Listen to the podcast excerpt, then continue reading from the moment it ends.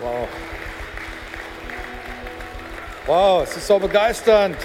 Dieter, Eva, super, dass ihr da seid. Ich bin begeistert, ja. Campus Frankfurt, Gießen, der Internetcampus und wir alle zusammengeschaltet bei so heißen Themen. Das kann nur ein guter Sonntag werden, okay? Es hat schon begonnen und in der Gegenwart Gottes eben, ich weiß nicht, wie es dir gegangen ist, aber du spürst, er lebt, er handelt, er ist in unserer Mitte. Und das ist das Allerbeste. So, ihr wisst, wir sind in einer Serie und mein Titel lautet heute, ähm, den Verlauf der Ewigkeit verändern. Den Verlauf der Ewigkeit verändern. Also, ähm, wenn wir über dieses Leben nachdenken, okay, stellen wir fest, ähm, jemand hat mal gesungen, It's a Beautiful World, ja, das war so ein Trompeter. Dann, ähm, aber wir stellen fest, dass diese Welt eigentlich endlich ist, dass die Dinge vergänglich sind. Unser Körper ist vergänglich, alles hat seine Zeit und ist fluktuide und ist ein Hauch und ist ein Winter, Wimpernschlag. Und da gibt es viele, die das poetisch noch mehr umschrieben haben. Und dann, wenn man betrachtet, dass die Reiche dieser Welt auch vergänglich sind, ich will mal nur zwei kurz benennen. Das Deutsche Kaiserreich, 1871 gegründet, hat 50 Jahre gehalten. Dann denkt mal an das Dritte Reich, was als tausendjähriges Reich propagiert wurde von 1933 bis 1945, hat zwölf Jahre gehalten, dann war es in Trümmern und Asche. So, Vergänglichkeit ist der eine Aspekt. Das andere ist, dann schauen wir nach Ägypten, wir sehen die Pyramiden und die Pyramiden zeigen uns, dass es Menschen gibt, die glauben ja tatsächlich, dass es ein Leben nach dem Tod gibt. Nicht nur die Christen, ja. Die glauben, dass es ein Leben nach dem Tod gibt. Selbst Atheisten glauben das. Nur ein Beispiel. Ho Chi Minh ähm, hat in seinem Testament vorlesen lassen, als er verstorben war, ich gehe, um die Genossen Marx, Lenin und Engels wiederzutreffen. Okay? Also Wahnsinn, ja, eine totale ähm, Ewigkeitserwartung, die doch da in der Luft liegt. Und du fragst dich, wo kommt das eigentlich her? Und ein sehr weiser Mann namens Salomo hat das mal festgehalten in Prediger 3, Vers 11. Er sagt, die Ewigkeit ist in unser Herz hineingelegt. Okay? Die ist in unser Herz drin. Und ich möchte das jetzt mal vorstellen, nochmal illustrativ. Ihr kennt schon aus dem letzten Gottesdienst die sogenannte Seilillustration. Ja? Du stellst dir mal vor, diese Linie hier, das symbolisiert dein Leben. Und ich ziehe es einfach mal weiter.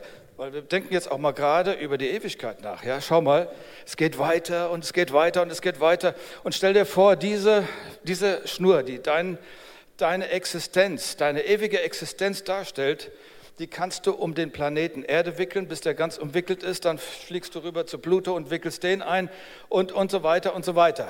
Aber die Realität, wir reden ja von der Endlichkeit, von der Vergänglichkeit, ist ja dieses Stück hier. Dieses kleine Stück ist unser irdisches Leben. Okay?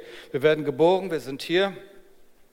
Und die meisten Menschen konzentrieren sich auf dieses, diesen Endabschnitt, den Herbst meines Lebens. Hoffentlich reicht die Kohle, hoffentlich kann ich noch eine schöne Weltreise machen, trotz sämtlichen Covid-Auflagen und so weiter. Also man ist so konzentriert auf diesen Abschnitt, man investiert da alles rein. Dabei, die Bibel sagt, dass das hier eine ganz große Voraussetzung ist für das, was ewig, ewig, ewig, ewig, ewig, ewig hinterherkommt. Und der Paulus sagt deswegen, er sagt, wisst ihr was? Ich jage nach dem vorgestreckten Ziel. Ich vergesse, was hinter mir ist. Ich jage nach dem vorgestreckten Ziel. Ich lasse mich nicht ablenken, weder zur linken noch zur rechten. Ich werde den Siegeskranz mir holen, denn ich konzentriere mich auf diesen einen Punkt hier, diesen Übergang. Ähm, denn dieses alles kann ich nicht noch einmal durchleben. Okay? Es ist einmal gegeben, einmal läuft das und dann ist es vorbei. So, vielen Dank hier für die äh, super Illustration. Und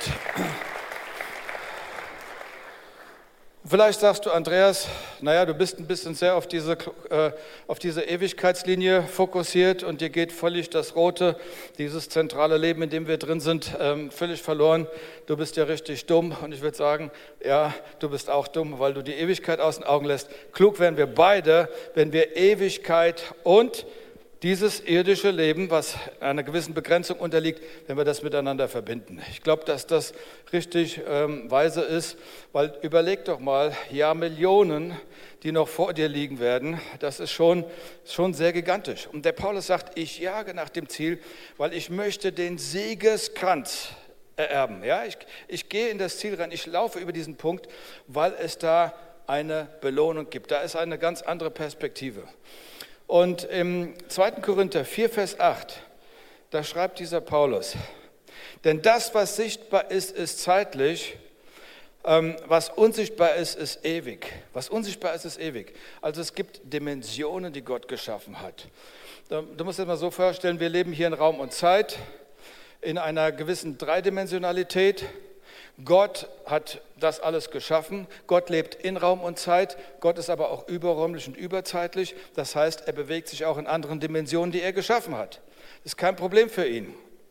Und es gibt Grenzen zwischen den Dimensionen. Also zum Beispiel dass die Grenze, dass wir nicht in die Ewigkeit so locker reingucken können.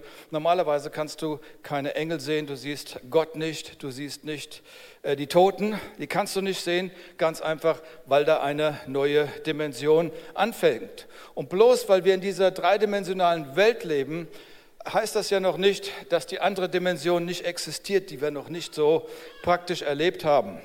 Und unsere ganze Bildung zielt auf diese immanente, sichtbare Welt ab. Und im Regelfall sind wir blind für eine Realität, die dahinter liegt. Und wir sind so fokussiert auf dieses Leben in einer gesteigerten Erwartung ähm, nach ja, Sicherheit, Vergnügen, ähm, Geborgenheit, materielle Dinge, alles Positive mitzunehmen, tolle Stellung, Essen, Trinken, Spaßgesellschaft. Mit anderen Worten, was der Mensch der die andere Dimension nicht in der Perspektive hat, der will den Himmel hier auf Erden. Okay? Und man baut seine Hoffnungen, seine, seine Träume genau auf das aus. Und, und lass mich eins sagen, man baut auf die falsche Annahme, nämlich dass dies alles ist. Und wenn ich das glaube, dass dies, dieses Leben, was wir hier auf Erden haben, alles ist, dann entsteht etwas, äh, so ein Begriff vor meinen Augen, was ich mal Gier nenne. Die logische Folge der Überzeugung, dass es kein Leben nach dem Tod gibt, lässt mich nach allem greifen, was ich hier noch mitnehmen kann, okay? Weil da gibt es nicht irgendwo, was nach, nachher nochmal kommt, ja? Und wir werden enttäuscht. Wisst ihr, warum wir enttäuscht werden? Weil die Erde nicht der Himmel ist weil das hier nicht der Himmel ist. Und dann kommt der plötzliche Tod und dann kommt plötzlich eine Scheidung und dann entwickeln sich die Kinder anders, Dinge laufen plötzlich nicht mehr rund, wir sind durcheinander. Und das Problem ist, dass die meisten Menschen den Himmel auf der Erde erwarten. Okay? Wir erwarten, wir erwarten das, was du in der Ewigkeit kriegst oder was, ähm, was das Paradies ist in einer gefallenen, sündenkontaminierten Schöpfung. Und ich glaube, manchmal habe ich so darüber nachgedacht und habe gesagt, hey, manchmal ist das Glück auch überbewertet hier auf der Erde. Ja? Ähm, manchmal, ja. Und übrigens, dieses so stark auf dieses Leben bezogene, das, das haben Christen auch, ja.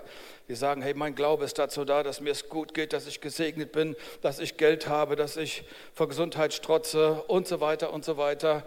Ich brauche da eine, einen Gottesdienst, wo die Predigt mich aufpowert, wo ich im Lobpreis hier was erlebe. Ich sage euch mal was, das ist sehr, alles auch ziemlich selbstzentriert, wenn man das mal so betrachtet. Ähm, und ich verrate euch was, eine Gemeinde, die eine Ewigkeitsperspektive hat, wird mehr sich um die Verlorenen kümmern, wie das, was ich eben gerade beschrieben habe. Warum? Weil die Ewigkeit etwas, die Ewigkeitsperspektive etwas macht. Ja, das andere ist zu selbstzentriert. Wenn das geistliche Leben selbstzentriert ist, ist es impotent. Dann ist die Kirche impotent. Aber wenn wir eine Ewigkeitsperspektive haben, dann sind uns die Nöte der Welt, die gehen nicht kalt an uns vorbei. Wenn ich eine Ewigkeitsperspektive habe, dann verstehe ich, dass Jesus sagt, diese Welt ist hier und der Himmel ist dort. Das ist eine andere Dimension. Und er bringt so stark auf den Punkt. In Johannes 16, Vers 33 sagt er, klare, nüchterne Bilanz, in der Welt habt ihr Bedrängnis. Stimmt das? In der Welt habt ihr Bedrängnis, ganz klar. Und er verbindet das jetzt mit einer Ewigkeitsperspektive und er sagt, aber seid getrost, ich habe die Welt überwunden. Ja, ich, äh, ich habe die Welt überwunden. So, das ist ein ganz, ganz wichtiger Aspekt. Ähm, schau, die Erlösung Gottes, die Erlösung unseres Lebens ermöglicht uns den Zugang zu Gott. Aber wenn ich mal ganz ehrlich bin und durch die Welt gehe, muss ich sagen, ich bin noch nicht zu Hause ich bin noch nicht zu Hause. Gott ist zu Hause. Ich bin noch in einem anderen Land. Aber ich bin so glücklich, ich habe die Green Card, okay? Und du hast sie auch, ja? Ich habe die Green Card. Ich habe ähm, Ich habe eine Verbindung, die ist, die ist schon da. Und das Gute ist, ähm, das Reich Gottes hat schon begonnen, hier drinnen zu existieren. Gott hat den Weg schon mal geöffnet. Das Kreuz ist leer, das Grab ist leer. Wir haben einen Zugang in diese Dimension. So, lass mich mal so ausdrücken. Wenn das Reich Gottes oder wenn die, die Realität der Ewigkeit in deinem Herzen ist, dann kann dich Jesus erst richtig gebrauchen hier auf der Erde. Erst wenn das passiert ist. Wisst ihr, was mir gefällt, wenn man beides miteinander verbindet? Die beiden Welten miteinander verbindet. Ja? Dadurch, dass wir schon eine Beziehung zu Gott haben, sind wir in der Lage, himmlische Ressourcen hier runterzuholen. Wie im Himmel, so auf Erden. Jesus lehrt das ja auch sogar im Vater unser. Ähm, also das ist ein ganz, ganz wichtiger Aspekt. Aber ich möchte das beides haben. Christus hier im Herzen und den ewigen Lohn dort. Okay? Ähm, seinen Schutz hier aber das Paradies dort. Seine Geborgenheit, seine Liebe bei all den Herausforderungen, durch die ich gehe, mir helfend, die Bestimmung umzusetzen, die ich habe für diese Strecke, die ich nicht mehr wiederholen kann, um wie Paulus an den richtigen Punkt anzukommen, das alles will er mir geben. Und ich finde, die, die Gedanken, die ich jetzt gerade formuliert habe, die hat ein ganz kluger Kopf, ihr kennt ihn alle, C.S. Lewis, hat das so auf den Punkt gebracht und er sagt, mach dir den Himmel zum Ziel und du bekommst die Erde hinzugefügt. Wow, das, das, das, da brummt die Aussage, die hat Kraft, ja. Und dann sagt er, mach dir die Erde zum Ziel und du bekommst beides nicht. Du verlierst, du verlierst, ja. So, warum sollte der Himmel unser Bezugspunkt sein? Ich glaube, ich habe 12, 13 Punkte hier notiert. Mal sehen, ob ich die, ob ich die alle hinkriege. Ja, aber das erste ist, der Himmel ist, oder die Ewigkeit ist mein Bezugpunkt, weil ich für den Himmel, weil du für den Himmel geschaffen wurdest. Zweitens, du wurdest dafür erlöst, okay? Drittens, wir sind auf dem Weg dahin, okay? Viertens, viertens, es gibt, jetzt kommt die Freude, es gibt einen großen Lohn im Himmel, okay? Das ist doch super gut.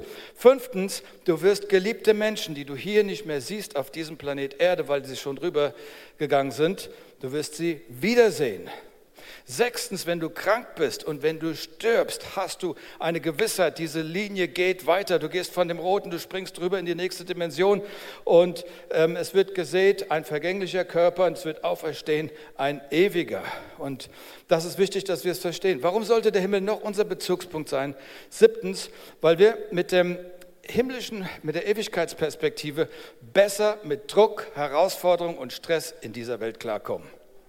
Okay, weil du sagen kannst, ja, ich weiß, zumindest es gibt einen himmlischen Lohn, okay, es wird da etwas geben, es wird mir, äh, das, das trägt durch. Da gibt es noch viele andere Gedanken, aber das ist, will ich jetzt nicht ausführen. Achtens, ein achter Grund ist, weil Jesus mein Vorbild ist, weil er vom Himmel geredet hat, vom Himmelreich und dass er da Dinge vorbereitet. Das ist ein weiterer Grund.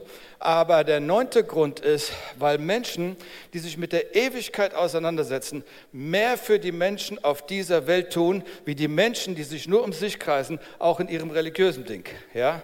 Das ist ein Riesenunterschied. Ich weiß, wo bin ich jetzt? Elftens? Neun. Dann bin ich jetzt bei zehn. Okay.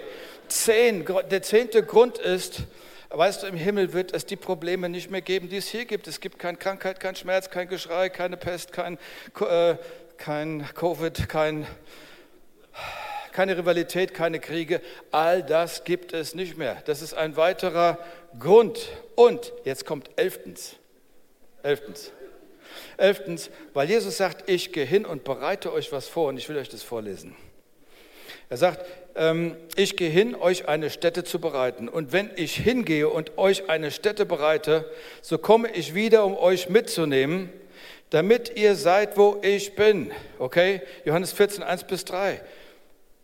Hey, es gibt einiges, was man hier verlieren kann, aber es gibt viel, viel mehr, was wir gewinnen können. Das ist, was er hier aufzeigt. Und er baut uns ein Haus. Ich stelle mir das so vor, weißt du, dein ganzes Leben, alles ist eine kleine Einzahlung, das Haus wird weitergebaut, dein Haus ist noch nicht fertig. Aber wenn du durchgekommen bist in die andere Dimension, wird dein Haus fertig sein. Das ist, was hier steht. Und ähm, es ist eine Tragödie zu denken, dass dieses Leben auf der Erde alles ist. Weil wenn du das denkst, ist ein sehr frustrierender Gedanke. Da nützt es auch nichts, in der Leichenwagen, der dich dann transportiert, noch zehn Anhänger hinten dran zu haben und die mit allem Möglichen voll zu packen. Das wird nicht helfen. Warum? Weil das Totenhemd hat keine Taschen. Ja, das, das, das, das bringt nicht weiter. Ähm, wir meinen immer, dass wir im Land der Lebenden uns befinden, unterwegs zum Land der Verstorbenen. Ich sage euch mal was, es ist genau umgedreht. Wir sind in einer Welt der Sterbenden. Du und ich, wir werden sterben. Wahrscheinlich, wenn wir nicht entrückt werden, wir werden sterben. Unterwegs in ein Land der Unsterblichen. Okay? Das ist, und wir brauchen diese Ewigkeitsperspektive. Und die Ewigkeitsperspektive, die gibt uns auch Kraft im Leid. In der Offenbarung heißt es, Offenbarung 21, 3 bis 5, da steht, dass Gott jede Träne abwischt, dass kein Tod, kein Gestrei, kein Schmerz mehr da sein wird. Diese Ewigkeitsperspektive hat den ersten Christen, aber auch der Christenheit durch die ganze Geschichte hindurch immer wieder eine Power gegeben eine Kraft gegeben, Dinge zu ertragen, Dinge durch Dinge durchzugehen, aber auch großzügig zu sein und zu teilen. Ähm, Paulus hat ja ein Motto, er sagt, sind auf das, was droben ist. Kolosser 3, Vers 2. Äh, das ist eine Gesinnung, die Kraft gibt. Eine Kraft zum Beispiel, die die Sklaven in Amerika auf den Baumwollplantagen, wo die Peitsche auf den Rücken knallt, gekannt haben, weil sie, dort ist der Gospel entstanden. Und der Gospel singt so häufig vom Himmel. Warum singt er vom Himmel? Weil der Himmel mir hier Kraft gibt. Okay, das ist eine Perspektive. Und der Paulus kannte das Leid auch. Und er hat das Leid bei sich auch mit der Ewigkeitsperspektive kombiniert. Ähm, oder ich möchte mal so sagen, hat sich damit therapiert. Zum Beispiel in Römer 8, Vers 18. Er sagt, denn ich denke, dass das Leid der jetzigen Zeit nicht ins Gewicht fallen wird gegenüber der zukünftigen Herrlichkeit, die geoffenbart werden soll. Das Leid hier ist da, es ist aber irgendwann fluktuide, ganz egal wie lang es ist. Hey, wenn du das Gefühl hast, dir wird stündlich ein weißer Zahn rausgerissen, irgendwann ist das vorbei, okay? Irgendwann ist es vorbei. Und das ist nichts gegen das, was uns erwartet. Ich musste denken an einen Freund von mir, der jetzt schon im Himmel ist und ich weiß, er wartet auf mich. Wir haben eine gute freundschaftliche Beziehung, ja. Und er wird da sein, wenn ich da bin. Bin ich sicher. Und er heißt Olli. Und ähm, er hat viel Gutes getan. Und er war am Ende seines Lebens sehr krank. Und dann war er Dialysepatient.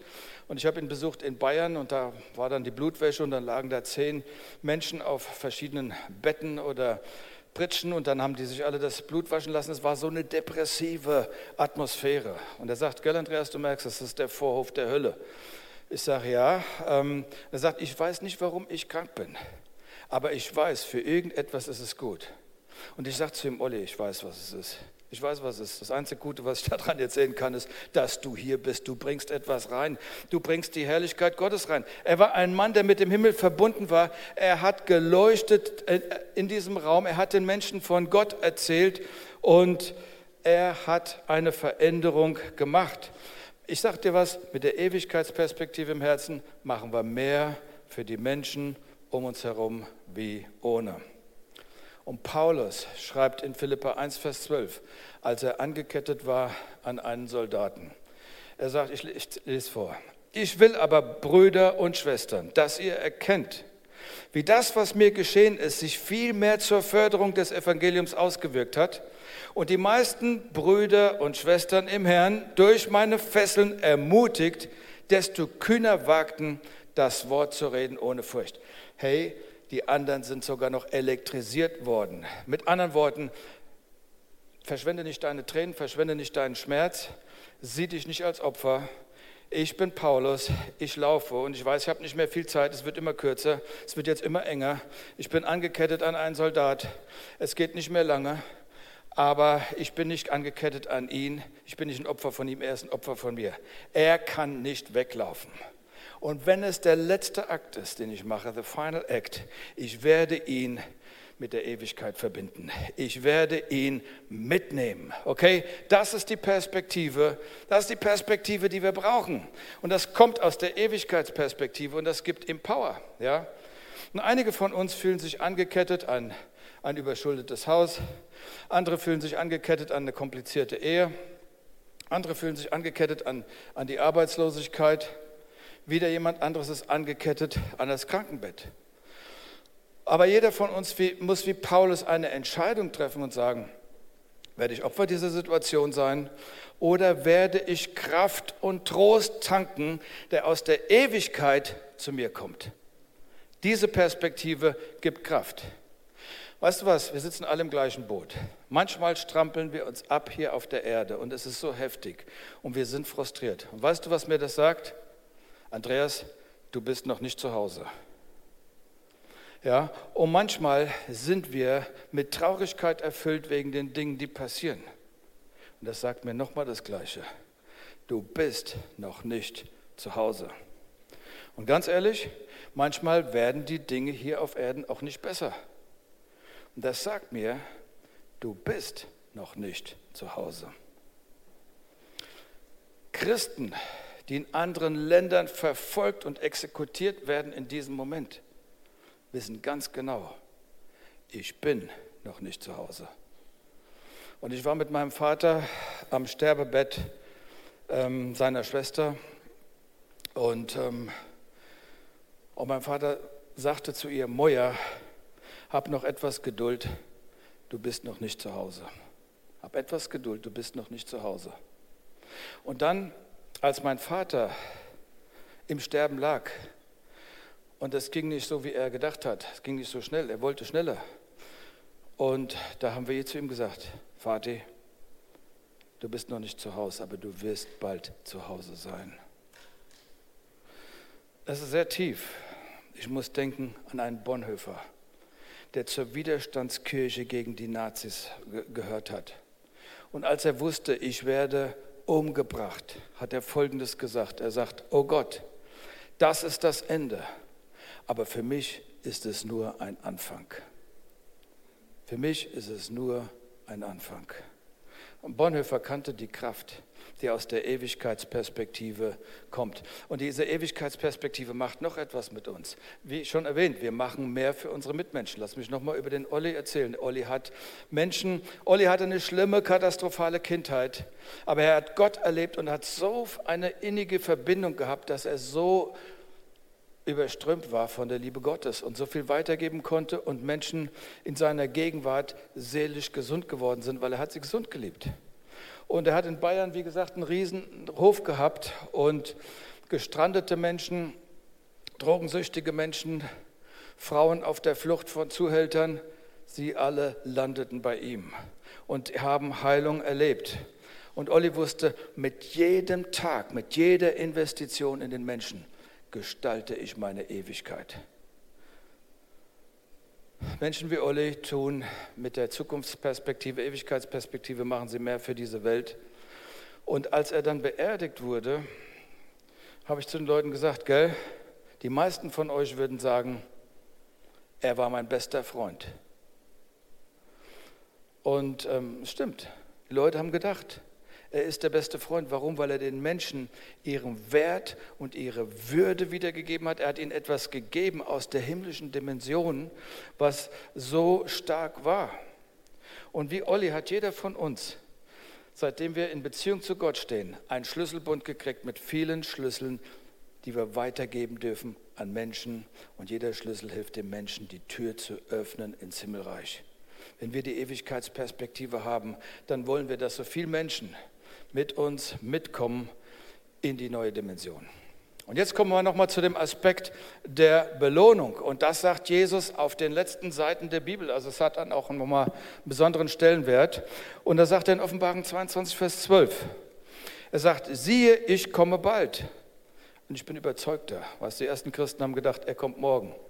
Ich weiß, dass er bald kommt. Er sagt, siehe, ich komme bald. Und mit mir bringe ich den Lohn und ich werde jedem geben, was seinem Werk entspricht. Ist das eine gute Nachricht? Einige sind erfreut, einige sind erschüttert. Okay, ähm, du hast noch Zeit. ja.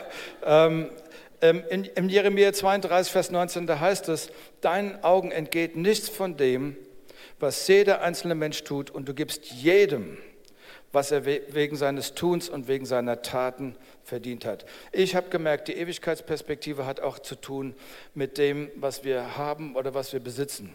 Jesus hat nie gelehrt, bau deinen Besitz auf, sodass wenn du dann steinalt bist und kurz vorm Sterben bist, du richtig viel Kohle hast. Das hat er nie gelehrt, sondern er, seine Richtung war eher, das Totenamt hat keine Taschen. Und gib großzügig, denn deine Gabe wird später zu dir zurückkehren, halt in einer anderen Form. Ja? Weil was brauchst du noch den Euro dann? Ja? Ähm, mit anderen Worten, was mache ich mit meinen Fähigkeiten, meinen Gaben, meinen Talenten, meiner Zeit in dieser Zeit, die vorbeigeht? Was mache ich damit? Oder meinem Geld? Ja, wie investiere ich das?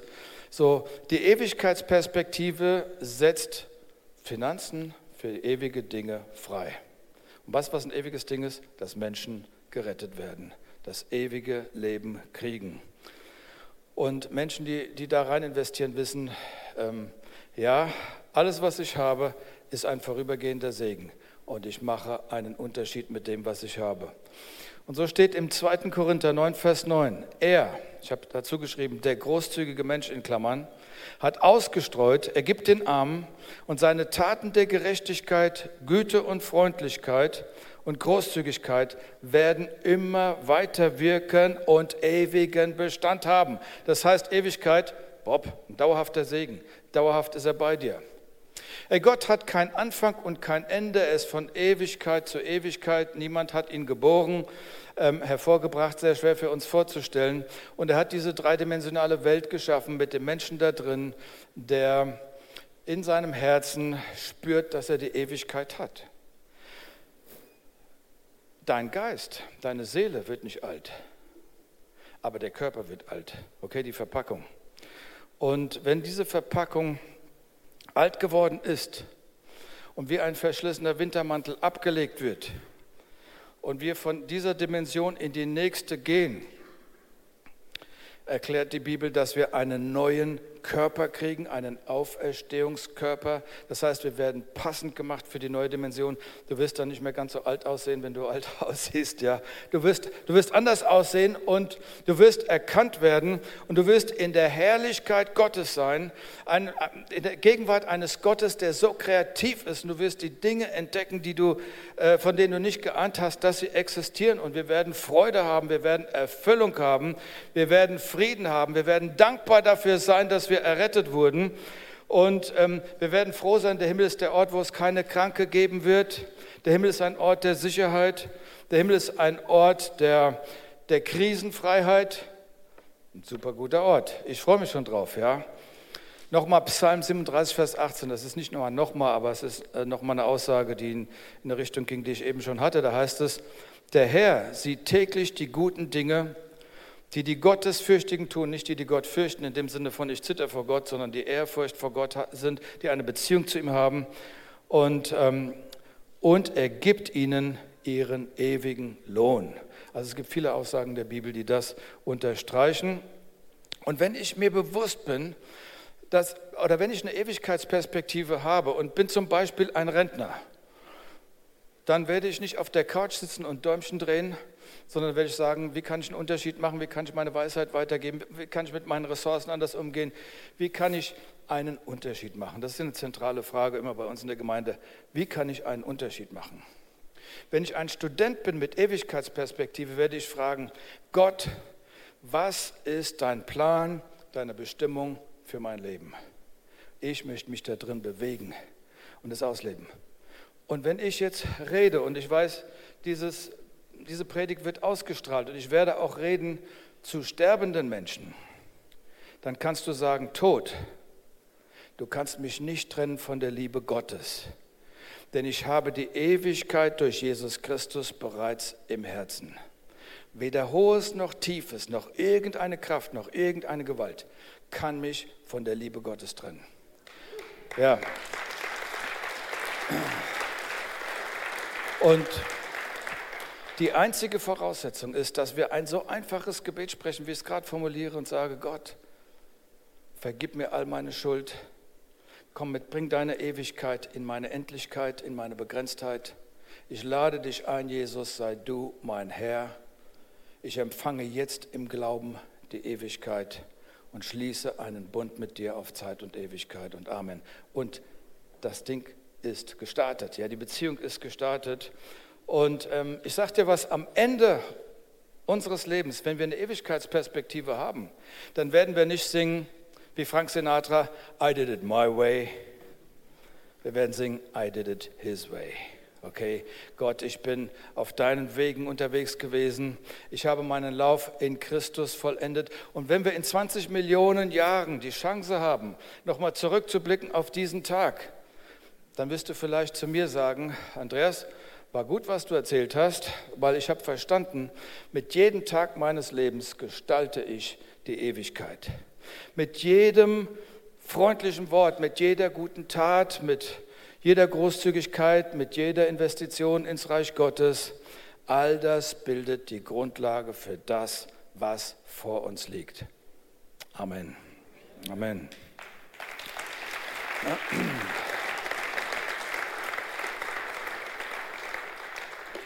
Ich weiß nicht, wie es dir geht, aber ich halte die Predigt schon zum zweiten Mal jetzt. Ich bin so glücklich über den Inhalt. Und wenn du älter wirst und du merkst ja, der Zahn der Zeit, der nagt an deiner Verpackung, na? Ähm, und du wirst grauer. Ja? Einige sagen, du bist ja so grau geworden über Nacht. Ja, ist halt so. Ne? Ähm, ja, du wirst, du wirst älter, der, der Zahn der Zeit ist, du wirst, die Zeit geht irgendwann aus dann, dann, dann fangen die Leute manchmal an, über die Ewigkeit nachzudenken. Wie glücklich seid ihr, dass wir heute über die Ewigkeit nachdenken können, dass wir die Ewigkeitsperspektive uns aneignen können. Ich möchte dich ermutigen, auf YouTube das Ding nochmal anzuschauen und nochmal das richtig ins Herz reinzukriegen, weil die Ewigkeit gehört dir. Okay, die Ewigkeit gehört dir und die Perspektive dieser rote Streifen ist zu wenig, viel zu wenig für einen Christen. Und Hey, ganz ehrlich, wir gehen alle durch eine harte Welt, okay, eine gefallene Welt, eine sündenkontaminierte Welt. Aber der Trost und die Power der ersten Christen, die steht auch uns zur Verfügung. Und das hat zu tun mit dieser Perspektive, mit dieser Ewigkeitsperspektive. Das verändert alles. Das befreit von Geiz, das macht glücklich und das sorgt dafür, dass viele, viele, viele Menschen den Weg ins Reich Gottes finden. Und das ist mein Gebet gewesen. Und das ist mein Gebet auch nach der Predigt, dass jeder die Ewigkeitsperspektive hat und ergreift und sagt, das ist auch mein Ding. So, jetzt möchte ich für diejenigen, die sagen, ja, du redest von Ewigkeitsperspektive, aber ich bin da noch gar nicht drin. Äh, ich habe da noch gar nicht diese persönliche Beziehung, wenn ich dich so reden höre. Ich sage, das ist so einfach. Ich will das Gebet, was ich vorhin erwähnt habe, einfach auch für die, für die Fernsehaufnahme. Ich möchte das mit dir sprechen, mit all denjenigen sprechen, die sagen, genau das möchte ich. Und lass uns mal kurz für einen Moment die Augen schließen, ganz, ganz kurz. Und ich möchte, nein, Entschuldigung, mach sie nochmal auf, mach sie nochmal auf, mach sie nochmal auf. Ich, ich muss noch was erklären. Ich habe noch auf meinem Zettel hier stehen drei Bibelverse, die dir genau erklären, wie wir Kinder Gottes sind, die nicht aus seiner Hand gerissen werden können. Und das eine ist Johannes 3, Vers 16. Da heißt es, so sehr hat Gott die Welt geliebt, dass er seinen eingeborenen Sohn Jesus Christus gegeben hat, damit alle, die an ihn glauben, nicht verloren werden, sondern das ewige Leben haben. So einfach. Glaub an ihn und du hast das ewige Leben. 1. Johannes 5, Vers 13. Dies habe ich euch geschrieben, damit ihr wisst, dass ihr ewiges Leben habt, die an den Namen des Sohnes Gottes glauben. Du glaubst an den Namen, weil der Name mit der Person eine Einheit sind. Ich glaube an die Person und ich kriege ewiges Leben.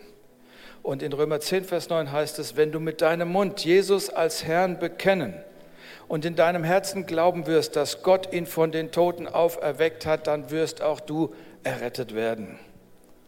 Ewiges Leben durch ein Bündnis mit Gott. Und jetzt schließen wir nochmal die Augen. Und möchte fragen, wenn, wenn, wenn Personen hier sind oder auch online, die sagen, ich habe noch keine persönliche Beziehung zu Gott und ich möchte genau das haben, wovon du sprichst, dann heb ganz kurz die Hand, dann weiß ich, ob wir jetzt ein Gebet sprechen. Das sprechen wir mit allen, die hier sind. Dankeschön, Dankeschön. Wenn wir nochmal sehen, Hände, Dankeschön. Ihr könnt die Hände wieder runternehmen. Und ich lade die ganze Gemeinde ein, es mit mir zu sprechen. Auch online, sprich einfach mit. Sprecht mir nach. Herr Jesus Christus, Danke, dass du gekommen bist, um mich zu erlösen. Du bringst deine Ewigkeit und ich gebe dir meine Endlichkeit. Und ich empfange das ewige Leben im Glauben. Vergib mir all meine Schuld. Ich bekenne mit meinem Mund vor der sichtbaren und der unsichtbaren Welt, dass ich heute meinen Bund mit Gott geschlossen habe. Ein Bund mit dem Vater, dem Sohn und dem Heiligen Geist. Gott, du bist mein Gott und ich bin dein Kind. Und nichts kann mich aus deiner Hand reißen. Amen. Amen. Amen. Amen.